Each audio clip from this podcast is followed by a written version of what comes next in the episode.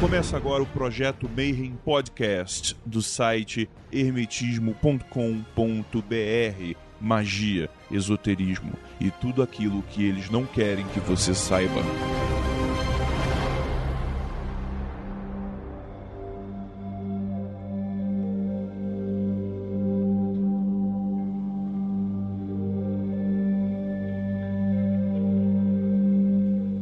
Dia para quem é de bom dia, boa noite para quem é de boa noite. Está no ar mais um projeto Mayhem. E fazendo uma dobradinha com o último episódio, como eu já tinha falado para vocês, estou aqui nesta mesa mais uma vez com Marcelo Dodébio. E aí, Grola, tudo beleza? Pri Martinelli Salve Grola, salve todo mundo. e Marcos Keller. Eu espero que vocês tenham procurado conhecimento da última vez que eu falei pra vocês procurarem conhecimento. E vocês já chegaram aqui, já deu uma semana, não é isso? 15 dias. 15 dias, já deu 15 dias. Ah, porra, 15 dias, 15 dias de quarentena, ainda deu tempo de você procurar conhecimento. E no último episódio a gente falou dos processos educacionais magísticos e agora a gente vai falar de magia na educação. Ou então, ô professor, dá pra fazer macumba pra tirar 10? Se pá, dá. E aí, Kelão, você que, como sempre, o convidado abre, é possível usar magia pra aprender? Cara, olha, você falou sobre fazer magia pra tirar 10, né? Fazer uma compra pra tirar 10. Pra tirar o 10 não dá, mas dá pra você melhorar muito a tua performance enquanto indivíduo e entender algumas paradas ali de como você aprende pra você potencializar a tua capacidade de aprender. E eu não tô falando de high stakes coach, é, mindset e pá, não. Tô falando de fazer ali, se compreender e conseguir melhorar. Eu boto fé nisso aí. Concordo com o Keller. Eu lembro sempre de um, um memezinho do Homer que em um episódio ele vai fazer uma prova e ele tá lá sentado esperando que Deus o ajude. E ele não estudou, ele não sabe nada, mas ele tá lá esperando com a certeza absoluta que Deus vai ajudar ele a passar na prova. Isso é muito comum você ver isso. A gente tem muito relato de. É um caso hediondo, mas de alguém em estado terminal no hospital cujo o religioso, que eu não vou citar a denominação, vai lá rezar porque Deus vai conferir a vitória e o moribundo, nas últimas horas de vida, vai sair andando no dia seguinte do, do hospital.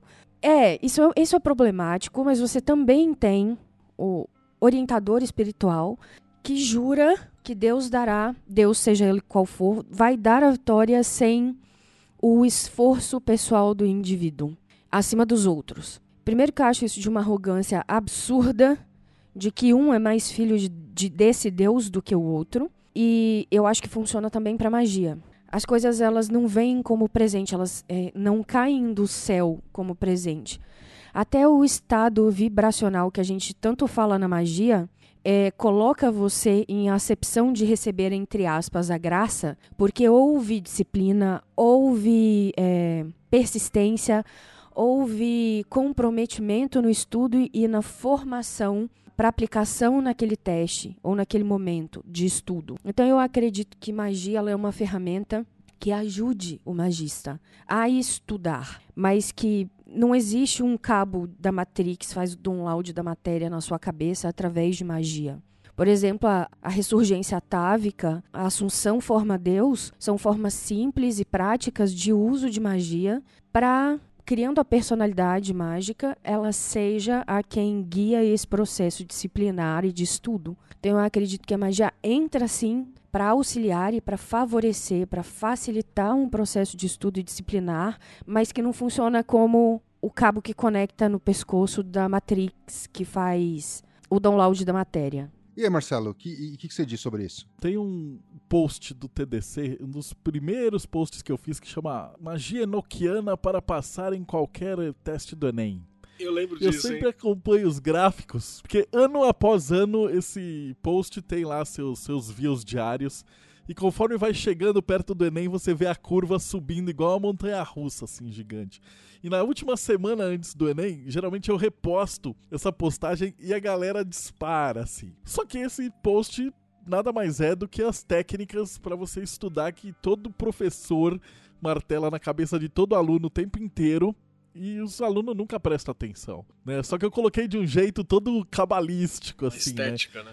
É, você precisa ter o, o, texto do que você vai estudar, e aí na noite de lua cheia, não sei o que, com ascendente, não sei o que, tem que anotar tudo e tal. E você sabe que eu recebo direto e-mail dos caras, tipo, querendo saber a lua? Sabe, eu coloquei um monte de detalhe idiota, assim, que é pra, pra pro cara para, parecer que ele tá fazendo um baita de um ritual medieval de estudo.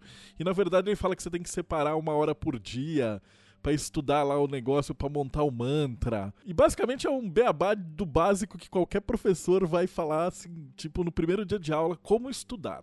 E aí eu coloquei todo um negócio em volta e os caras ficam me perguntando só dos presepada e não conseguem nem entender o cerne da questão. Então talvez isso seja uma, uma coisa legal pra gente debater, que é tanto na magia quanto no estudo que os caras ficam se preocupando com o gourmet em vez de ir lá e fazer o que tem que ser feito. É, mas eu acho que isso também é uma coisa muito característica dessa geração mais nova, né, cara? Que, assim, você tá mais preocupado com, com o embrulho do presente do que com o que tá lá dentro em si. Então, assim, o cara quer ver um, um pacote bonito. Olha o papo de tiozão aí, eu tô vendo. Dá para fazer uma analogia, por exemplo, com os telefones que são bonitos por fora, mas o hardware é uma merda, né, cara? Sabe aonde que você pega isso aí? Nos ritos de Instagram. Que a pessoa faz aquele rito pra tirar foto, né? Você vê que tem a luz ah, exata sim, pra tirar sim, foto. É sim, é tudo sim. pra foto, assim. Tipo, cara, se eu for parar pra tirar uma foto no meio do rito toda hora, eu tô enrolado, velho. Não faço nada, né? Imagina você pega o Exu e fala: para, para, para, seu Exu, deixa eu tirar uma foto aqui, uma selfie bonita. Aqui. É o mago de mídia social, né? Ele só, tira, só tem foto de ritual no negócio. De conteúdo ali não tem nada. Atendimento de entidade também por rede social por ligação de Skype também, é, eu acho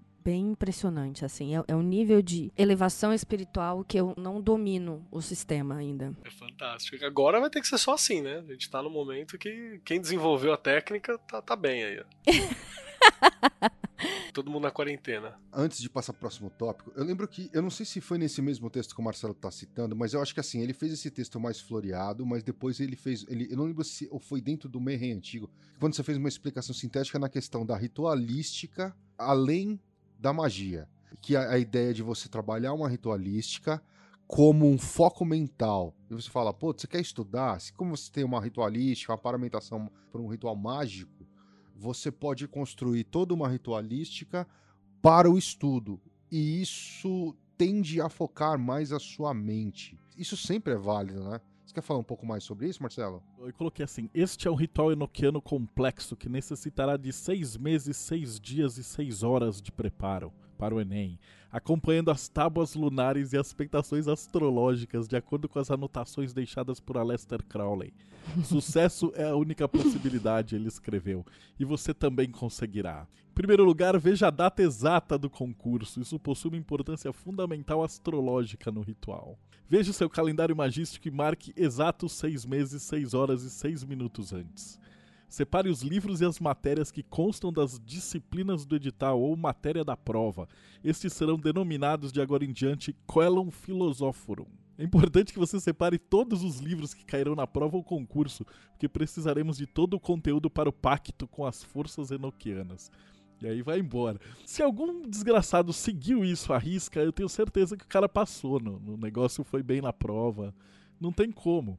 Mas aí o que, que, é mais importante? Você escrever isso daqui ou, ou simplesmente pôr os tópicos e, e mandar pro cara uma notinha falando estuda desse jeito? Eu acho que você, você puxou uma coisa importantíssima assim também, Grola, que você falou sobre o, a força do rito, né? O, o rito ele tem um poder de reviver um momento, de focar você para aquela função, né? Então, quando você cria um rito diário para o estudo, é muito louco, cara. Se você é alguém que manja dos Paranauê, que você tá envolvido com os rolês mágicos, para você a formação de ritos, a formação dessas, desses sistemas e as, e as ligações na sua cabeça mesmo para fazer links entre conteúdos é muito grande, cara. Então, na real, você só tem que saber aplicar um pouco disso naquilo que você vai estudar. Você tá estudando cabala, cara. Você pega cabala hermética, você consegue achar uma ponte de ligação entre tal entidade, tal energia, tal carta e tal parada. Conhecimento é você saber ligar esses pontos, tá ligado? E dentro do, do rolê mágico é uma coisa que a gente está fazendo sempre. Então é você começar a observar com a mesma atenção e carinho que você olha a matéria que você está estudando, mística, que sei lá, eu gosto de alquimia. O mesmo tesão que você olha para alquimia é você desenvolver pelo menos uma parcela desse tesão para olhar para qualquer outra coisa. E aplicar essa mesma metodologia, cara, que é normalmente é, passa tempo, muda o, a, a tecnologia, o corpo tecnológico, mas ela é a mesma. É sentar, pôr tua cabeça no presente, que é aquele momento do estudo, caderninho de anotação do lado, e normalmente é melhor que seja a mão. Desliga o celular, bota ali no, no, no outro. No meu caso, eu uso o Pomodoro também. Liga o Pomodoro lá 50 minutinhos e vai. E é ali, aquele é teu lugar. Se você manja das paradas mística, mete um banimento antes, cara. Faz um banimento antes pra sua cabeça entender que aquilo ali é outra parada, é outro momento. E vai. E só vai, assim. Eu acho que esse é o principal, a gente ter esse rito entender o que, que é o momento, cara. E quando você fala ter um rito, não, você não tá dizendo ter um rito super complexo, né? Ah, cara, você não precisa botar um super paramento, fazer uma hora de jejum, acender oito velas e dar três pulinhos e, e, sambar no teto. Não, às vezes é o rito, basicamente é você, cara, pegar um copo d'água. Roupa confortável. Roupa confortável, luz um legal. minuto de respiração. Luz importante para quem vai estudar. Um minutinho ali de respiração, dois de uma meditação rápida e repetição disso toda vez que você for estudar, você repete que a tua cabeça entende que você está direcionando teu foco de concentração para estudar, né? Para realizar aquele intento, no caso o intento é o estudo. Keller dá uma explicada para o pessoal, para quem não sabe, tá em casa, qual é a técnica Pomodoro para estudo. Com prazer, assim. Pomodoro quer dizer tomate. Acho que é italiano, né? Pomodoro tomate. É um timerzinho, ele tá aqui na minha mão, tem o formatinho de um tomate. É um timerzinho daqueles de cozinha, que você coloca ali o tempo que você precisa pro bolo ficar pronto. E ele te avisa.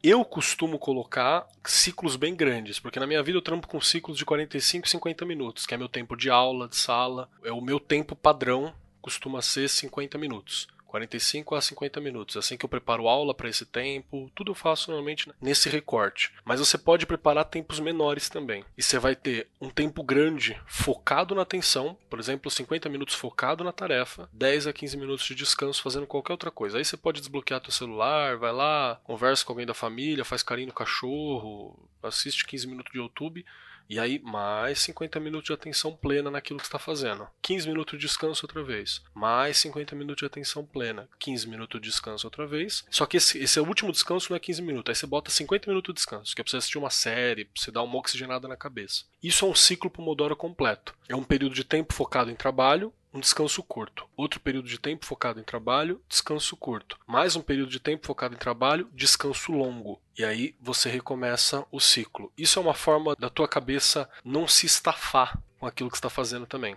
É normal você estar tá muito tempo ali na mesma coisa, você se cansa, quer abrir a página do, do Facebook, quer rodar a timeline, você viaja na maionese. Pode pesquisar por Pomodoro que você vai ver outras estruturas. Tem uma galera que trabalha com 25 minutos também, 5 minutos de descanso. Eu prefiro um pouco mais. É uma coisa até interessante que você falou agora no rito de York da maçonaria. É o único dos ritos que tem a pausa para você tomar um esquinho. Então, a, a, maioria dos ritos maçônicos começa às 8 da noite, vai embora até às 10, que é o horário de tal.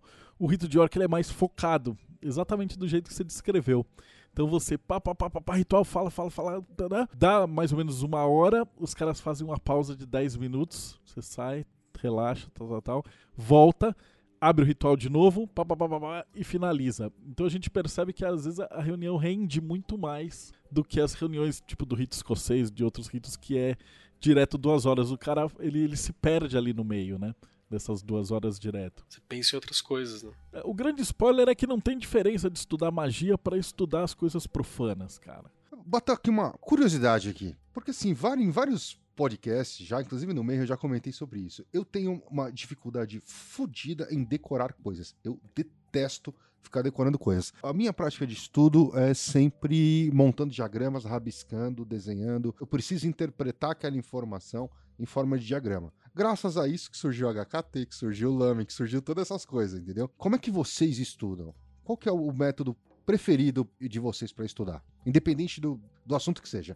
Prima Martinelli. Eu estudo. Separo um momento para uma atividade física de alongamento, porque ajuda a relaxar o corpo, a produzir endorfina e a oxigenar o cérebro. Estudar para mim é um prazer muito grande. Então você me pega estudando várias vezes durante o dia. Durante o trabalho de execução de coisas da editora, por exemplo, de atendimento ao cliente, de responder perguntas, a administração e manutenção do Mayhem, as pausas que eu faço do trabalho são para estudar, porque me causa um prazer muito grande, é físico mesmo, de estar tá lendo e estudando. Eu estudo praticamente o dia todo, em todo intervalo que eu tenho de trabalho. Quando eu estou produzindo material criativo, produzindo material que ainda não existe, que é completamente novo, como uma sequência de, de estudo para o pessoal do Mayhem, ou um ritual novo, a coisa fica um pouco mais séria. Então eu não estou só lendo uma coisa. Então eu faço um estudo focado com música clássica. Música clássica tem o poder de me concentrar absurdamente, a ponto de se eu tiver com música clássica baixinha e estudando, pode passar banda marcial na sala e não me interrompe. Mas eu tenho essa característica, porque eu fui educada assim. A minha mãe teve paciência e a dedicação de ler com a gente todos os dias por pelo menos uma hora. Então eu era muito pequenininha e ela tirava um dia do dia dela de funcionária pública, meu pai caixa de banco. Os dois trabalhavam exaustivamente, ainda tinham toda a, a segunda jornada da casa para fazer, e minha mãe nunca deixou de tirar uma hora do dia dela para estudar com a gente. Em todo o tempo, a gente era estimulado a aprender e a estudar. Eu tive tios maravilhosos que sempre estimularam a nossa curiosidade para conhecer. Então, conhecer as plantas, quando planta, quando colhe, o porquê, para que serve cada coisa, como é que um trator funciona, como é que a terra responde, e as ferramentas. Eu tive muita, muita sorte na minha criação. Manter a concentração não é um grande desafio para mim. Então, estudar para mim é um pouco mais fácil. E aí eu tive sorte de casar com um homem que também passa o dia inteiro estudando. E a gente passa o dia inteiro estudando, às vezes duas, três horas em silêncio dentro de casa. E aí a gente se encontra no final desse período para conversar, para lavar roupa, para cozinhar, para ir tomar banho, para assistir alguma coisa. Então eu tive assim, muita sorte, porque toda a minha vida foi destinada a essa educação de concentração para estudo. E eu uso o estudo como recompensa. Então, se eu preciso fazer um trabalho muito chato de tabelar contagem de estoque, então, se eu tenho que fazer esse trabalho, assim que eu terminar, eu vou me dar 40 minutos para ler um livro. Um livro do que eu quiser. Livros comuns que seria considerado romance, né? Eu estava lendo As Bruxas de Eastwick um dia desses. Minha recompensa era ler o livro e aí eu abria meu caderninho e ia anotando as coisas interessantes que apareciam de magia no livro e que eu encontrava semelhança com a minha prática. Então, ler o livro virou um estudo, não era para ser, era para ser só uma recompensa, mas acabou virando um estudo. E a partir da leitura, eu tive um monte de ideia criativa e de coisas novas para fazer. Então é assim que eu estudo. Estudar para mim é a recompensa, entendeu? Marcelo Daldeb, eu sei que é rabiscador de livro. Não, eu não rabisco o livro, é o pecado isso. Se tem uma coisa que te leva pro inferno de pegar fogo, é rabiscar livro, cara. Mas como é que você faz então, Marcelo? Desde criança, nerd pra cacete, eu sempre li três livros ao mesmo tempo. Então eu tenho um livro de escola, na época, um livro grande, um, um, livro de maçonaria, um livro de alquimia, algum livro técnico, alguma coisa que você vai aprender. Então esse é o livro A esse livro eu geralmente tenho um caderno na qual eu vou cada parágrafo tal eu escrevo com as minhas palavras o que, que eu entendi daquele parágrafo daquele, daquele autor. Para não virar também um copiador isso é uma coisa que eu sou péssimo é de ser citador. Você virar para mim sabe aqueles caras que falam Crowley disse fulano blá, blá, blá, blá, blá, blá, e o cara cita? Não consigo fazer porque eu me treinei desde criança a, a, pegar aquilo com as minhas próprias palavras e compreender o que o cara tinha falado de modo que eu pudesse explicar para outra pessoa. Então eu sempre leio esse livro. Aí eu tenho o livro B, que é um clássico algum livro um pouquinho maior, ou geralmente o livro agora também, eu tenho muito amigo que escreve,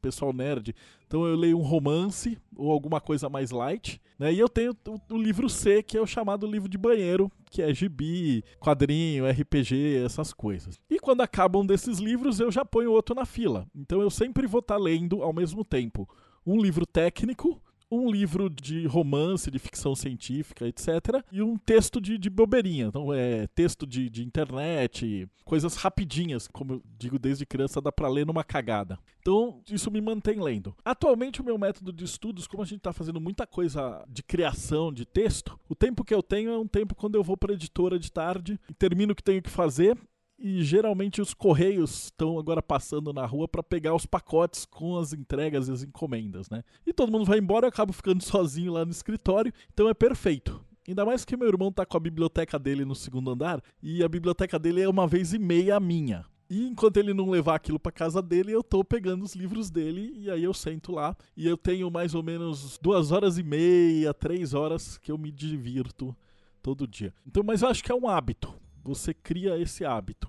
Para mim sempre foi uma coisa muito prática. Então, o meu método seria o seguinte: tenha o tal do caderno das sombras, né? Que o pessoal não chama caderno das sombras. Só que o caderno das sombras ele tem que ser um caderno da tua vida dia a dia, teu, teu journey, né? Então você leu hoje um puta, ah, tô aqui lendo da história de Hércules. Pô, gostei aqui. Aí você anota lá, primeiro o trabalho de Hércules, tá, Aí depois, um pouquinho pra frente, você tá lendo, sei lá, a Bíblia. Aí você fala, pô, Jesus Cristo falou, Aí mais pra frente você tá lendo Prometeia, pela oitagésima vez. Aí você anota, puta, descobri um negócio novo pela quinquagésima vez. Eu vi um detalhe que o Alan Moore pôs aqui, aí anota de novo. Claro, esse caderno ele é um pouco bagunçado.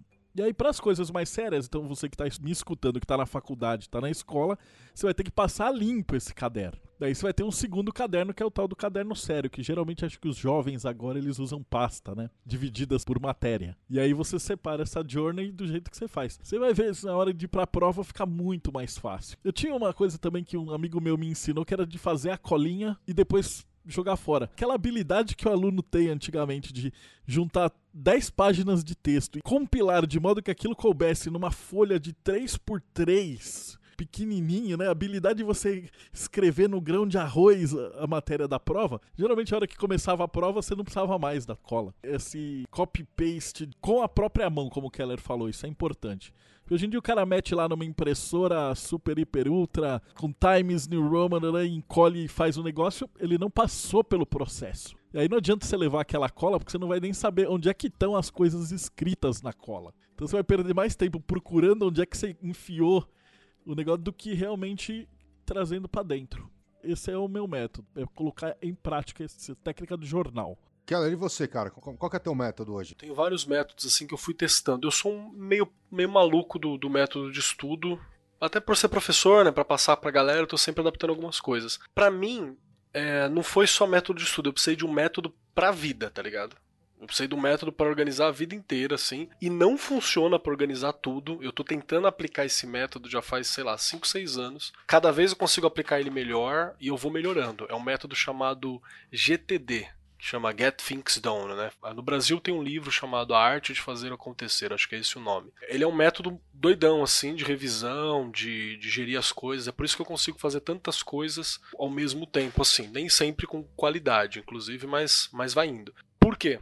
Eu tentei, inclusive, aplicar uma época o mesmo rolê do Marcelo, acho que ele fez uma postagem, alguma coisa a respeito de ler, tentar ler três livros de tipos diferentes. Três eu não consegui, dois eu consigo fazer a leitura. Porque às vezes eu, eu me dedico muito a um. Então eu tô sempre lendo um literário e eu tô sempre lendo um técnico. Essa é a divisória que eu fiz. O problema é que às vezes eu pego o literário e eu fico maluco, né? Eu vou, passo dois dias inteiros lendo só o literário, assim, porque me entreguei. Então ainda tem essas questões de paixões assim que acontece. Mas voltando a esse método que eu falei do GTD, esse método ele me ajudou a criar listas diversas. Eu só consegui digitalizar algumas coisas, eu tenho várias coisas digitalizadas, por utilizar esse método. Eu escrevo muita coisa à mão, às vezes eu tiro a foto dessa coisa à mão para poder guardar e jogo esse papel fora. E eu traduzo as coisas à mão, normalmente digitando, digitalizando e tornando isso prático. E eu sempre faço estrutura, sabe estrutura de programação? De, de tópicos? Então, assunto principal, dentro desse assunto principal tem o outro, igual a pauta tá aqui. É assim que eu sintetizo as paradas, assim. Normalmente é uma parada embaixo da outra, dou quatro espacinhos, e vou colocando sempre uma coisa dentro da outra, como se fosse uma estrutura de pastas para estudo. E tem uma coisa que é importante: toda vez que você vai para um assunto novo, você não pode ter medo do assunto novo. Isso é uma coisa importante. Sei lá, eu vou estudar, vou estudar filosofia, vou estudar Nietzsche, que é um cara tido como complexo na filosofia. Não tenha medo de pegar o livro do Nietzsche. Você pode pegar aquilo, você não vai entender, mas você teve uma relação com aquilo.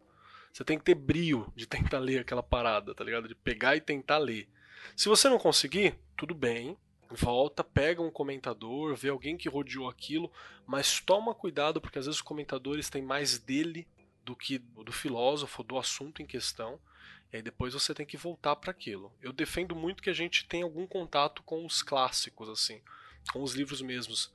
Na magia também. Na magia também. Se você ficar só em fórum, por exemplo, você tá fudido. Ah, eu sou magão do caos, eu vou ficar aqui no fórum de internet. Não, cara, vai lá, pega os, os bastião clássico dessa parada, vai lá ver o que que é. Ah, eu sou o telemita aqui do grupo do, do tal. Beleza, pega o livro do Crowley para tentar dar uma lida, ver o que, que influenciou ele. No, dentro do Crowley tem muito de Nietzsche, tem muito do Freud. Dá uma olhada nessas paradas também que influenciam. Eu acho que isso que vai expandindo um pouco o teu mundo, assim. E pesquise métodos de estudo. Perde um tempinho aí que você tiver de boa, vai no YouTube e procura métodos de estudos. Como que faz um bom, um bom resumo, Mapa mental, mapa mental é foda. Se você aprender a fazer isso é foda. Então estude outras técnicas possíveis também. É, é importante. Você vai encontrar uma coisa sua para fazer. Pergunta: como controlar o incontrolável, né? A gente sabe que o tempo de concentração do humano médio caiu. Textos em 140 caracteres diminuíram a capacidade de concentração da gente. Vídeos, ao invés de textos, diminuíram a capacidade de se concentrar e de desenvolver raciocínio lógico em cima do que você está lendo. E nós nunca tivemos uma população geral tão deprimida, ansiosa e com distúrbios psicológicos, psicossomáticos. Como controlar o incontrolável? Eu acho que aqui, neste ponto da disciplina permanência e de aprender a transpor esses esses pormenores, esses contextuais, esses cenários do estudo, é que a magia pode ser aplicada. O que, que você acha, Keller? Eu concordo bastante com isso, viu? Porque magia é mudar a si próprio e é influenciar a realidade que você tem em volta. Tem vários exercícios básicos de magia que eles são simplesmente para você conseguir sentar e se concentrar. Tem vários dos malucos aí na internet que se pega o manual, o MMM, que agora acho que deve ter outro nome, que é o que, que ele vai ensinar? Respiração, postura, concentração. É isso, não tem nada de mega mágico ali, mas eles são os essenciais básicos para você fazer. Se você não consegue sentar no lugar, ficar parado, exercício da vela, ficar parado olhando para a vela e conseguir abstrair naquilo, mano, você não vai conseguir fazer várias outras paradas. Dentro dos exercícios mais básicos, dentro do rolê mágico que a gente tem, é onde você consegue criar no teu próprio corpo o hábito necessário para que um determinado tipo de conhecimento adentre em você. Ai, mas é um o mundo mudou, beleza, o mundo mudou, mas informação ainda é informação. A forma da gente relacionar com essa informação ainda é muito semelhante. Tem um livro chamado Rápido e Devagar, é um livro de, de ciências aí que você acha baratinho na internet para dar uma lida, que ele vai falar sobre esses dois sistemas, os sistemas lentos de resposta, os sistemas rápidos de resposta. O mundo voou assim, a nossa, nós tivemos um salto tecnológico nos últimos 200 anos como nunca antes tivemos. Mas o nosso corpo e o nosso funcionamento da mente, ele se mantém o mesmo desde a época que a gente era caçador-coletor. Pouca coisa mudou. Pouquíssima coisa. Esses dias eu estava conversando com o pessoal nas internets, no Twitter, né? Eu vi muita gente reclamando que tava tendo sonhos difíceis e tal. E normalmente uma galera de classe média, pra classe média, pra classe um pouquinho mais alta, assim. Aí eles falam, não, tô tendo um monte de sonho, tem algum significado? Eu falei, não tô dizendo que não tenha. Mas o problema é que o mais provável que esteja acontecendo é que esse monte de sonho doido, sendo perseguido, fugindo de zumbi, caçando comida e tal, seja o teu sistema de sobrevivência que estava de boaça, porque você tem uma situação financeira e social bacana, ele estava de boaça. Aí de repente estourou essa parada, tudo ficou incerto. Então o teu sistema de sobrevivência está tirando a, a, poeira ali e ele está vendo se funciona, ele está testando isso com você em sonho. Pode ser algum sonho específico? Pode, mas no geral pode ser uma parada dessa também. Esse sistema está na gente desde sempre. Então o nosso hardware aqui básico, ele ainda é o mesmo. E vários dos exercícios místicos, é, exercício de é, posição, pranayama, é, olhar fixo, exercício da vela, meditação, foco em palavra, abstração, exercício de visualização, esse exercício chatíssimo que a galera não gosta de fazer e se faz faz pouco, esses exercícios chatíssimos eles vão te ajudar a focar nas paradas. É isso que vai te ajudar não a cada cinco minutos correr pro celular para ter um mínimo de endorfina na cabeça porque você não tá suportando tua própria existência, tá ligado? Então é importante sim. Obrigada, adorei a resposta. Não sei se é o que a galera queria ouvir, né? Mas é. Porque eu acho a mesma coisa. Eu acho que a magia ela tem que ter funcionado para te preparar para esses momentos, para que você consiga ter a resposta mais equilibrada possível. Que desesperou, tomou a decisão errada. Então, se você se conhece o suficiente para ter na mão a régua e o termômetro do próprio corpo e da própria consciência, você sabe quando tá surtando. E se você já sabe que tá surtando, você não tá tão surtado assim, porque o louco não sabe que é louco. Mas se você sabe, é, eu estou ficando louco e a magia te proporciona ferramentas para identificar quando você está saindo muito da condição é, de normalidade para uma tomada de, de decisão em momentos difíceis, você consegue dar uma abstraída, dar uma selecionada, dar uma acalmada e tomar uma outra decisão. A gente está falando de um momento, de uma pandemia, um momento difícil para o planeta todo. Agora, quem já tem distúrbios emocionais, pânico de prova, é, problema com falar em público, de se exibir, de apresentar um trabalho, de tomar uma liderança, eu acredito mesmo que a magia ela pode entrar como uma ferramenta de lapidação, transformando uma limitação num potencial. Então, as respirações, pranayama, exercício da vela de concentração, de imaginação. É, e aí a gente volta ao que nós falamos no acho que eu que citei no final do episódio como conselho, alimentem esse mundo interno. Porque o fundamento da segurança é contar consigo mesmo. É saber que você tem as ferramentas necessárias para lidar com a crise, para lidar com a dificuldade. É claro que uma dificuldade você trabalha ela em níveis diferentes para o resto da vida. No início mais difícil, vai amenizando, vai melhorando, vai ficando ok, mas você vai trabalhar aquela limitação em diversos níveis ao longo da vida.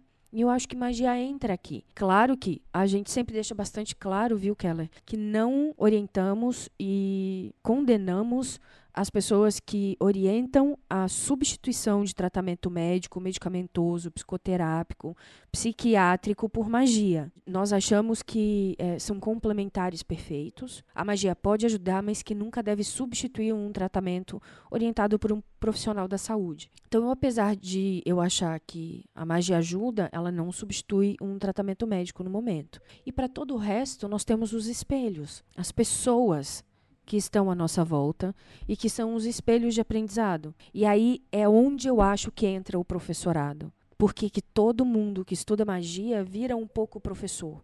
Não é porque ele é um mestre que ensina e deve ser seguido. Eu rejeito um pouco essa ideia. Mas porque enquanto espelhos um do outro, a, a gente se educa na experiência do outro também.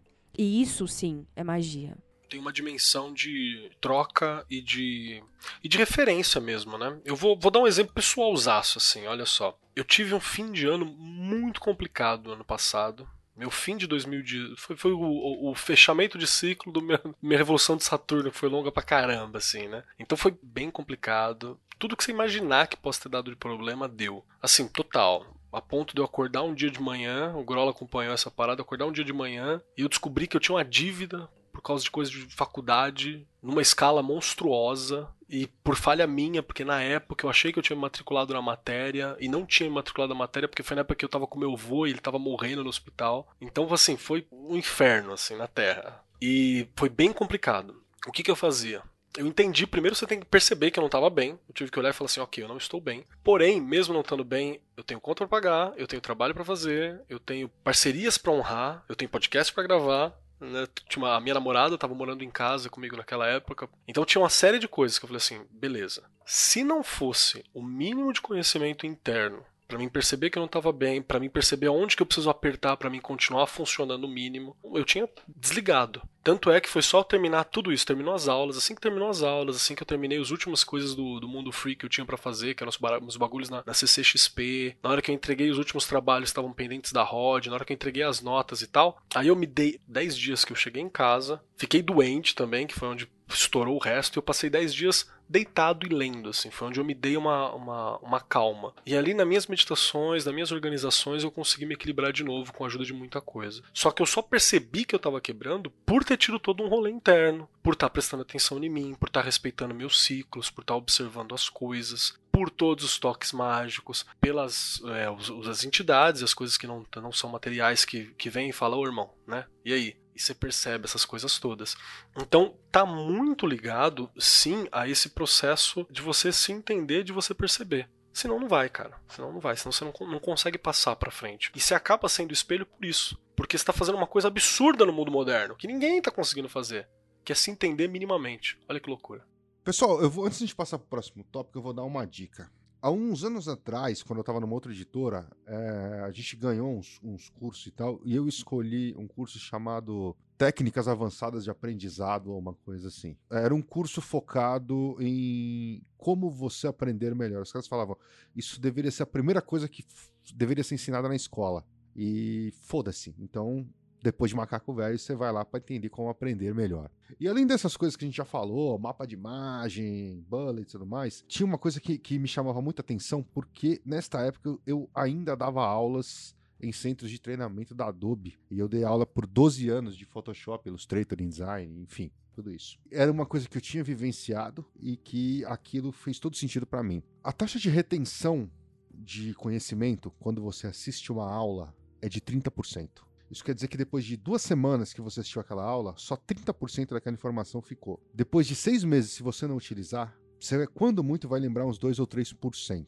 E aí a ideia é como aumentar a retenção do conhecimento. E aí existem alguns métodos. Primeiro, é você não ter uma ação passiva durante a aula, não ficar só admirando o que o cara está falando. Você vai anotar, né? vai rabiscar, vai ter seu caderno e vai fazer anotações em cima do que ele está falando. Isso vai aumentar em 10% a taxa de retenção. Para você ganhar mais 10%, quando você chegar na tua casa, você vai repassar no mesmo dia. Você vai fazer um repasse rápido. Aí você já está em 50. Para você subir mais 10%, no outro dia você vai fazer um repasse um pouco mais lento, não tão rápido. Você vai repassar mais uma vez.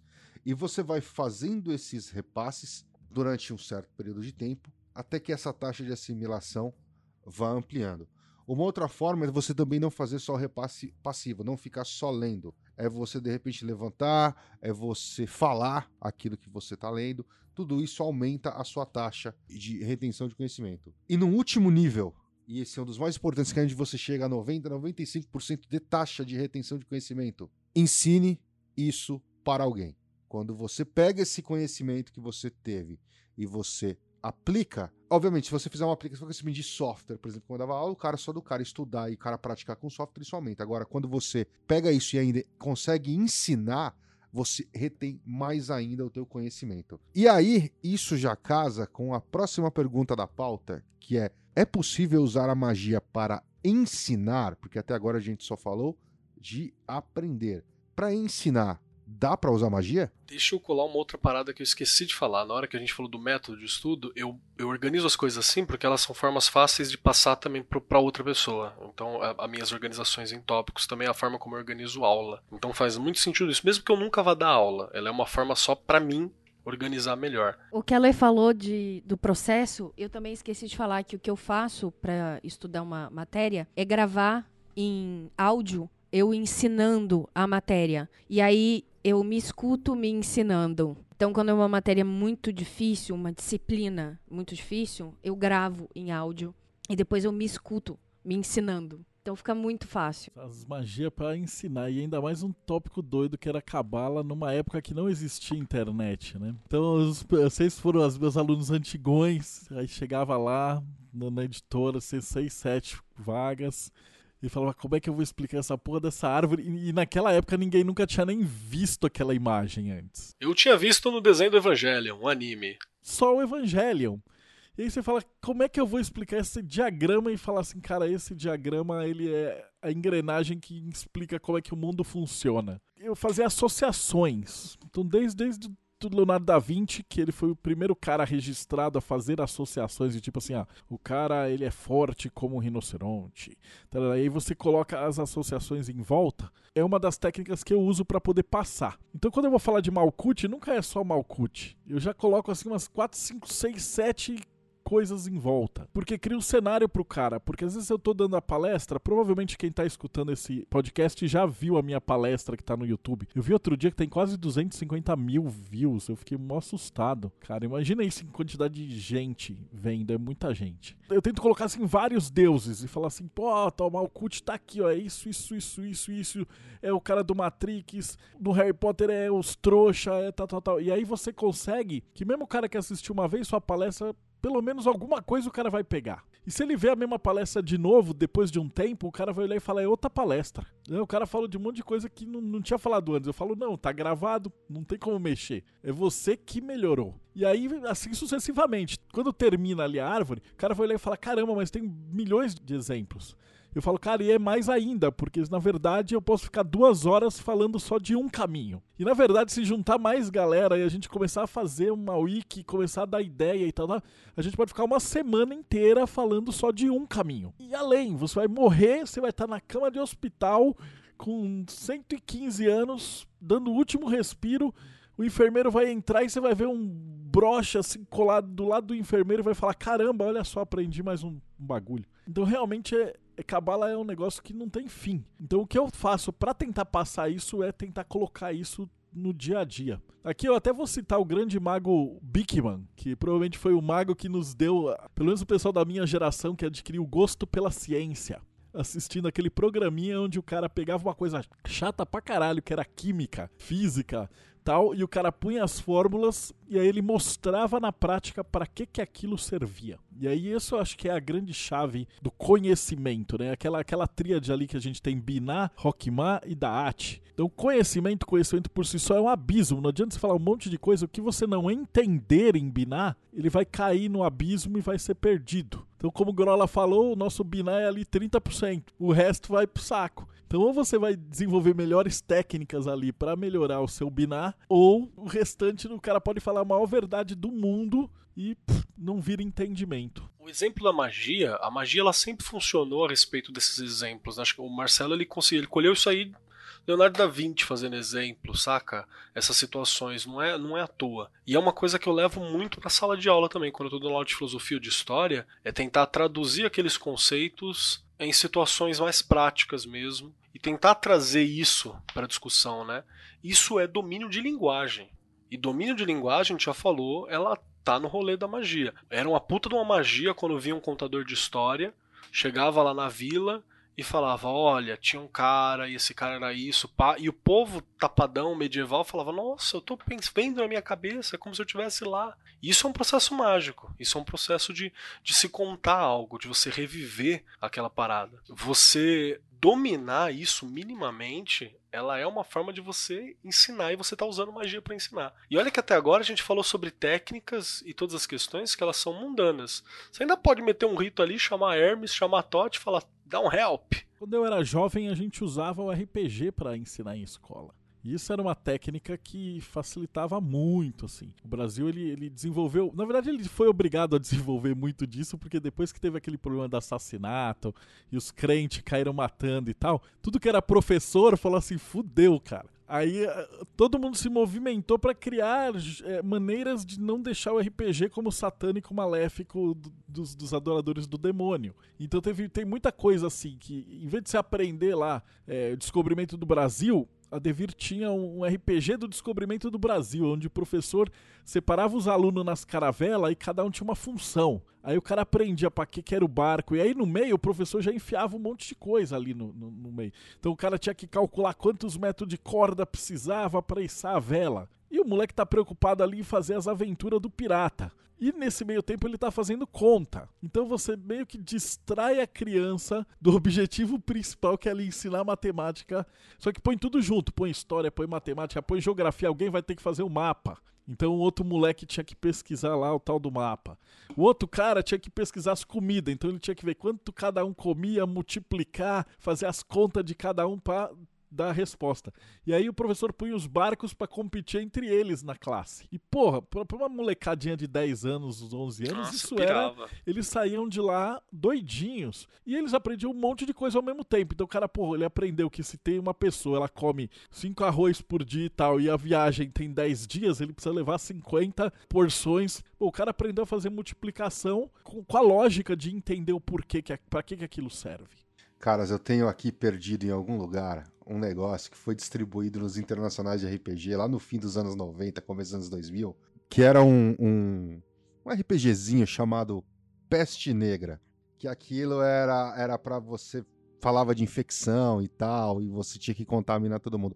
Cara, eu garanto que se metade da população brasileira tivesse jogado essa merda na época, hoje não tinha nego falando tanta bosta igual eu escuto todo dia, cara. As pessoas estão confundindo vírus com bactéria. Isso é a coisa mais absurda. E assim, velho, eu, não entendo, cara, como um marmanjo minimamente não tenha conhecimento de coisas do ensino fundamental 2, saca? É porra, é foda, velho. Cara, eu vou te falar que o último censo que eu tava olhando na minha região aqui, alfabetização matemática, por exemplo, quando a galera chega no ensino fundamental 2, eles estão ainda vendo matemática básica, que é de fundamental 1. Quando eles chegam no ensino médio, eles estão no fim do ensino médio, ele tá começando a ver aquilo que ele deveria ter visto no primeiro ano do ensino médio. A defasagem é monstruosa, é monstruosa. Eu tô falando de pessoas que têm nível superior, cara e não sabem a porra da diferença de um vírus para uma bactéria. A gente tem que lembrar também que a gente, nessa democratização do ensino dos últimos 10 anos, criou uma indústria do ensino que formou um monte de imbecil, né, cara? Tem uma universidade aí que foi uma loucura. A primeira universidade que eu fiz de história, eu comecei com todos os professores doutores. Quando eu terminei, é, ainda tinha alguns professores doutores, mas já era metade do quadro. E quando o William, que é um brotherzaço meu, terminou, tinha tipo dois doutores no quadro. Porque foi diminuindo a regra lá e foi deixando passar umas monstruosidades. Tanto para magia quanto para o ensino, esse decaimento de qualidade do aprendizado e da cobrança, os preços são diferentes, mas meio análogos. Na magia você claramente se fode. Na vida você meio que vai empurrando com a barriga. Mas aí quando acontece uma situação realmente séria, como uma pandemia, você não consegue o apoio popular porque as pessoas não compreendem o que está acontecendo. E na magia você vê o resultado muito rápido. Você se fode muito rápido. Essa pandemia a gente começou a ver agora os efeitos um mês depois do início da, da 20 dias depois do início da quarentena. Daqui a um mês vai estar tá muito pior, a gente é, corre o risco de uma quebra da ordem social, mas na magia você se fode muito rápido. E na vida real, a gente vai empurrando com a barriga, vai levando como pode, porque, afinal de contas, né? Olha que fatalidade. É do destino, é fate, não é responsabilidade. As pessoas não conseguem fazer o nexo causal entre ações, escolhas, decisões com a merda que está acontecendo. Eu acho que educação e magia acontecem em todos os níveis. Então, eu me dedico a ensinar usando a sinestesia. Eu trabalho com o aspecto mental, com ensino acadêmico e estruturado. E em todos os meus cursos, em todas as minhas aulas, eu proponho uma atividade de criação de conhecimento através de sinestesia. Então, nas aulas de incensos ou de poções, ah, os alunos têm uma base teórica muito pesada e que precisa ter continuidade de estudo em casa para que ela se fixe. Mas metade do curso, e é a parte mais importante do curso, é a experiência sinestésica. Então, se a gente vai aprender a respeito de uma erva que vai ser utilizada e preparada para fazer um incenso, eu provo por uma atividade sinestésica que o corpo emite sensações em contato com aquela erva. Porque esse aprendizado ninguém nunca mais tira. Você pode esquecer o nome da, da planta, o nome científico da planta, você pode esquecer o formato dela, como ela se parece, mas você nunca mais vai esquecer que tal erva serve para tal coisa, ou que tal erva produz um efeito de conexão com a espiritualidade, ou que tal erva eleva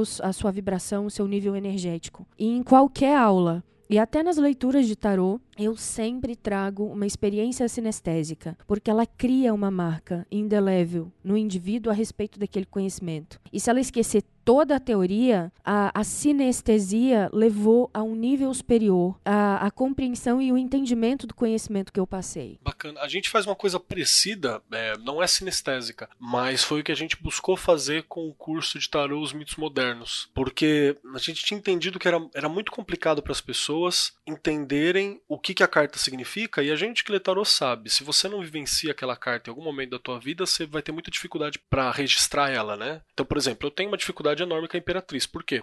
Obviamente. Tá muito claro. Tem essa, essa dificuldade, assim, de, de pegar como eu pego outras cartas. Como que a gente tentou suprir isso? com cenas de filme icônicas que vão trabalhar o visual, o ouvido e vão causar uma sensação sentimental. Então, pro cara entender a desgraceira da torre, na hora que ele vê o Leônidas com aquele montaréu de flecha caindo em cima dele, morrendo, e tipo, não há outra chance, é isso aqui. Fica muito mais fácil do cara entender a desgraceira da torre, saca? Ou a carta do sol, quando o, Gardner é aceito na empresa de venda de ações lá, de venda de seguros, cara. O Em Busca da Felicidade. Você vê que a galera fica com o olho aberto assim. Então, ela é uma forma de, de criar. Pedagogicamente, eu tô, eu tô imprimindo aquela sensação que eu não consegui viver ainda mas que eu vou viver em algum momento. E até muita gente na aula fica bastante emocionado, não só pela cena, mas porque você vê pessoas olhando e falam assim, cara, eu vivi essa sensação. E aí o cara não esquece nunca mais a carta. É, e para quem não viveu, quando passar pela situação, vai lembrar, eu acho que isso eu sou. Exato. Então ele se Exato. propõe a uma reflexão. É, no curso de incenso, depois de uma da parte teórica super pesada, depois que eles aprendem, antes de, da prática, eles são colocados para sentar e eles são expostos a incensos queimados numa fogueira natural, com madeira, bonitinho. E ali são queimados ervas e resinas e óleos essenciais. E eles têm que descrever a sensação diante da exposição a cada uma das ervas sem saber o que está sendo exposto. E depois, com a descrição, eu provo que a descrição da fitoterapia, dos florais e de toda a base teórica que eles receberam de manhã foi provada empiricamente. Porque eles passaram ali e perceberam Isso, aquilo. eles sentiram, eles foram colocados em contato. E sem saber o nome da planta, ou saber qual erva estava sendo queimada em qualquer momento, ela produziu uma gama de visões, de lembranças, de emoções, de sensações físicas que correspondem à base teórica. Esse conhecimento nunca mais perde. Qualquer fogueirinha que tiver queimando ali uma coisa, ele vai sentir, vai perceber aquilo. Isso é fantástico, cara. Isso, isso é usar magia para ensinar, saca? Eu, eu tô indo além do texto. Eu tô tornando o conhecimento vivo como ele deve ser. Como é o conhecimento mágico, né? Que a gente tava falando no, no último podcast. E traz uma questão importante a respeito de magia: intuição, o confiar em si mesmo para o seu corpo ser o termômetro do seu ambiente. E aí, diante disso, a escolha do que eu quero e o que escolher para o próximo passo. Perfeito. Porque magia não é só ter PDF, né? É. Galera, a gente tá indo pros finalmente, mas antes de fechar, o Keller deixou uma proposta aqui de um exercício que acho que bem interessante, que o Marcelo vai gostar muito disso. Marcelo, é possível fazer uma descida da árvore da vida falando de aprendizado? Perfeitamente. Dá pra fazer isso sim. Tanto no, no processo de ensinar, como o processo de, de criar, de aprender, né? No meu curso a gente sempre sobe a árvore da vida, né? Só que no de tarô vocês descem. Então, enquanto você sobe e se torna cada vez mais próximo de Deus, você lá de cima está criando alguma coisa que vai descer e ser entregue pro seu aluno, pro, pro mundo em Malkuth. Então, enquanto você sobe, você desce. É um paradoxo engraçado, né? Facinho de entender quem tá aí escutando. Tipo, você imagina que você quer aprender a desenhar e fez lá um desenho de um carinha hoje. Daqui um mês você faz outro desenho, daqui um ano você faz outro desenho, daqui 10 anos você faz outro desenho. Quando você olhar a qualidade deles, eles fazem uma rampa de qualidade ascendente, na teoria. E você tá subindo também. Então, quanto mais você se aproxima do divino, mais a, a tua produção em Malkuth, né, o pedaço de papel com o desenho em cima, ele tá refletindo a sua qualidade divina, né? Então, quando você tá criando lá em cima, pega lá Ketera, Rockmar, você pensa assim, poxa, eu preciso estudar alguma coisa para a prova, eu preciso ensinar alguma coisa, né? E aí você tem infinitos jeitos de ensinar. Você vai pensar na, na maneira e no método até que vai ficar o melhor de todos ali, Tiferet, que é tipo, putz, eu bolei um curso, chamei o Grola, o Grola fez os slides, a gente separou as coisas, pegou os ensinamentos, pá, pá, pá, pá, pá, montou toda aquela estrutura. Então a gente fez o que eu chamo da primeira etapa do, do, do processo, né? Que é criamos ali a nossa estrutura. Depois você vai pra aula, né? Porque não adianta nada vocês prepararem um puta curso, aí chega no dia você tá com sono e fala, oh, assiste aí os filmes se fode. Não dá, então você tem que ter ali o poeta e a musa, Rod, né, o poeta, e Netzah, a musa. Que é o que? O poeta é o conhecimento. Então, tipo, vocês estudaram pra caramba cada um dos tarôs, né? vocês viram ver tudo que você vai passar, né? Viu toda a parte técnica dos incensos, tudo. E a outra parte é aquela parte prática, que é contar umas piadas, envolver o cara, levar tudo certinho. Isso tudo vai se fundir ali em, em Yetzod, que é o útero, e finalmente vai descarregar no curso pronto. no que você precisa aprender, no que você precisa ensinar, que é o que você vai reter ali embaixo. Então a árvore ela, ela serve muito bem tanto para você ensinar quanto para você aprender. Show. Acho que é isso aí, cara. Conclusões finais, quem vai? Prima Chinelli. Conclusões finais. Fiquem em casa, não acreditem nos números oficiais, porque eles não são reais. Fiquem em casa, se protejam, sigam os protocolos da OMS de proteção de vocês e da família. Essa é o máximo de consideração final de educação que eu podia falar. Marcelo Delébio. Cara, é tudo no método, seja para aprender matemática, física, química, uma arte marcial ou magia, tudo é, exige disciplina, treino e prática. Então, você quer aprender magia, tenha paciência, vai no seu ritmo, não fica se pautando pelo amiguinho do lado que fica escrevendo merda no Facebook, porque provavelmente ele tá mentindo. Então vai no seu ritmo e, e faz as coisas do jeito que você consegue, um passo de cada vez. Kelão, suas conclusões, considerações finais. Cara, sempre procure ter algo novo e uma forma nova de, de expressar as coisas. E por que, que é importante você fazer isso, cara? Porque só você vê o mundo como você vê. E eu acho que a gente está precisando muito manifestar conhecimento novo, porque estamos diante de um novo mundo. Em breve também, a gente está diante de novos momentos. E conhecimento novo é importante, mas para gerar conhecimento novo, você tem que ter adquirido conhecimento velho, você tem que ter adquirido a técnica, você tem que ter gestado esse processo todo, feito todo o rolê que o Marcelo acabou de falar. Então, o que eu quero das pessoas, a minha consideração final, é que você pense sobre trazer conhecimento novo, pense sobre como gerir conhecimentos antigos, mas para isso, tu tem que ser bom.